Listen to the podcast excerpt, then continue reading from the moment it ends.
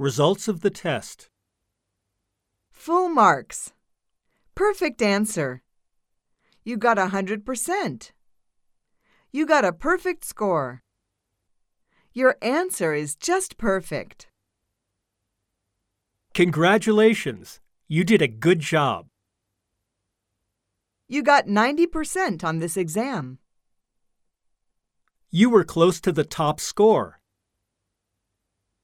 Your class has done the best of all.